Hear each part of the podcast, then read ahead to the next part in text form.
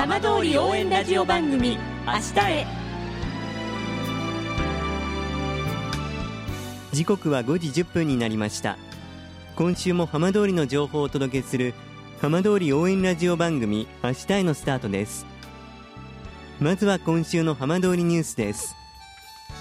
今シーズン福島県勢として初めてサッカー J2 で戦ういわき FC が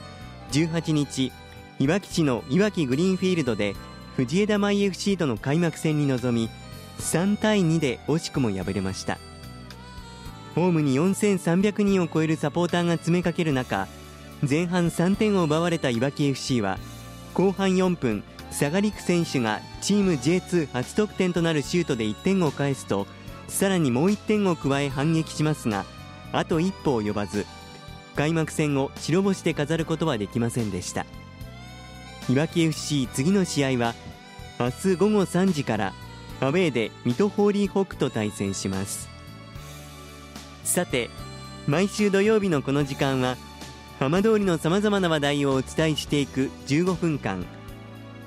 震災と原発事故から11年半。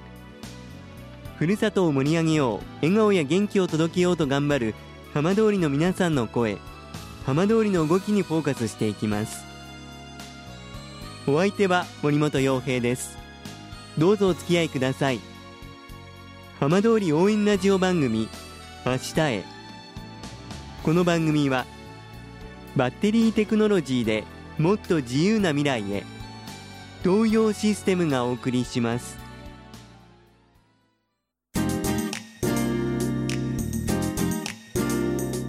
代わっては浜通りの話題やこれから行われるイベントなどを紹介する浜通りピックアップです。この春富岡町にフランス料理レストランが新たにオープンします。今週はオープンするラファンドの社長遠藤美音さんにお話を伺います。遠藤さんこんばんは。はいこんばんは。よろしくお願いします。よろしくお願いしますさあいよいよオープンの日が近づいてきましたが今どんな思いでいらっしゃいますか？はい。計画から4年かかりましたのでいよいよオープンできる。ということで本当に関係者の皆様には感謝しております。現在の準備の状況はいかがでしょうか？オープンに向けてメニューとかの調整で、まあ、バタバタしておりますがなんとかオープンできるように頑張りたいと思います。今回オープンするお店がラファンドという、はい、とてもおしゃれな名前なんですけれども、はい、こちらどんな意味が込められてるんでしょうか？ラファンドの名前はラフオフロードと言いまして荒れて外れた道という意味なんですけどこちらを短縮させた創作の名称となります、はい、富岡のこの地で事業を進めることはそう簡単ではないことを想定したのが始まりでした。厳しい道を進むためには何らかの基礎が必要でありラファンドのファンドはその基礎の意味も持っていますこちらのレストランが地域の礎になればという願いからこちらの名前を付けさせていただいております。じゃあ富岡でお店をやる、まあ、決意みたいなものも込められてるわけですね。はいそうです。で今回このオープンするラファンドというお店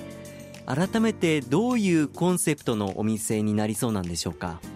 料理のコンセプトとしては和と洋の融合ということでやらせていただいておりますそれでジャンルとしてはカジュアルフレンチということで予定しております。富岡でフランス料理というとまあそんなにもともとお店も震災前も多くはなかったと思いますけれども、はい、やはりこうフランス料理カジュアルフレンチっていうところにはこだわりというか思いがあったんでしょうか？今回あのシェフとして関わっていただいている方がもともと富岡出身の方で、ええ、とても美味しい料理を提供される方でしたので、ええ、信頼して任せているという形でございます。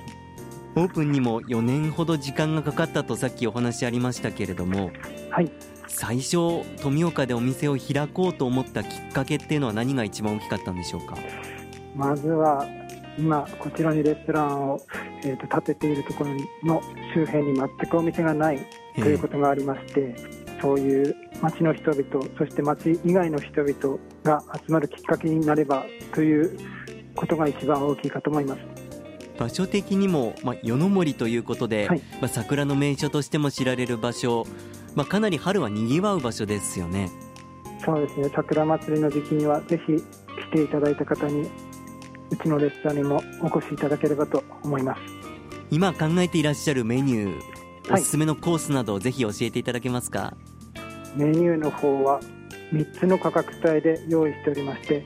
こちらはランチになるのですが1つ目は1650円2つ目は2000円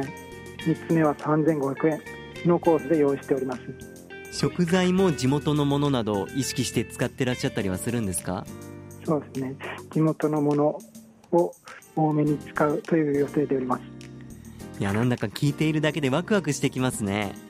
はいありがとうございます。さあそのオープン日なんですが正式に決まったそうですね。はい。オープン日は3月1日を予定しております。どんな思いでお客様は迎えられたいですか？やはり一番は感謝の気持ちですね。来ていただけるだけでもありがたいと思っております。まあ、3月1日はスタートになると思います、はい。今後何かこのお店こんな風なお店にしていけたらっていう思い遠藤さんいかがでしょうか？震災後は人が戻らず何もないような状態ですのでこちらのお店がまるで、まあ、砂漠にあるオアシスのようなそのような場になればと考えております。これから町の方々多くの方々に愛されるお店になっていくことをお祈りしております。はいありがとうございます。遠藤さんどうもありがとうございました。はいありがとうございました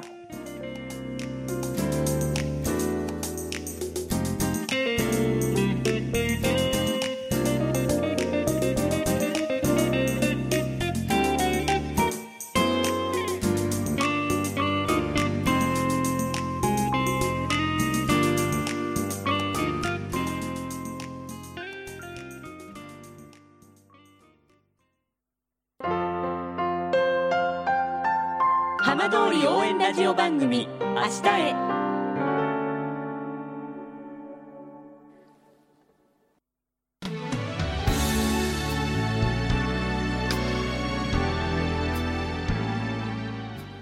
浜通りの情報をたっぷりでお送りしてきました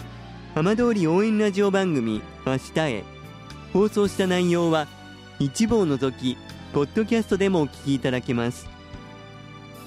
ラジオ福島のホームページからぜひチェックしてみてくださいこの番組はバッテリーテクノロジーでもっと自由な未来へ東洋システムがお送りしました。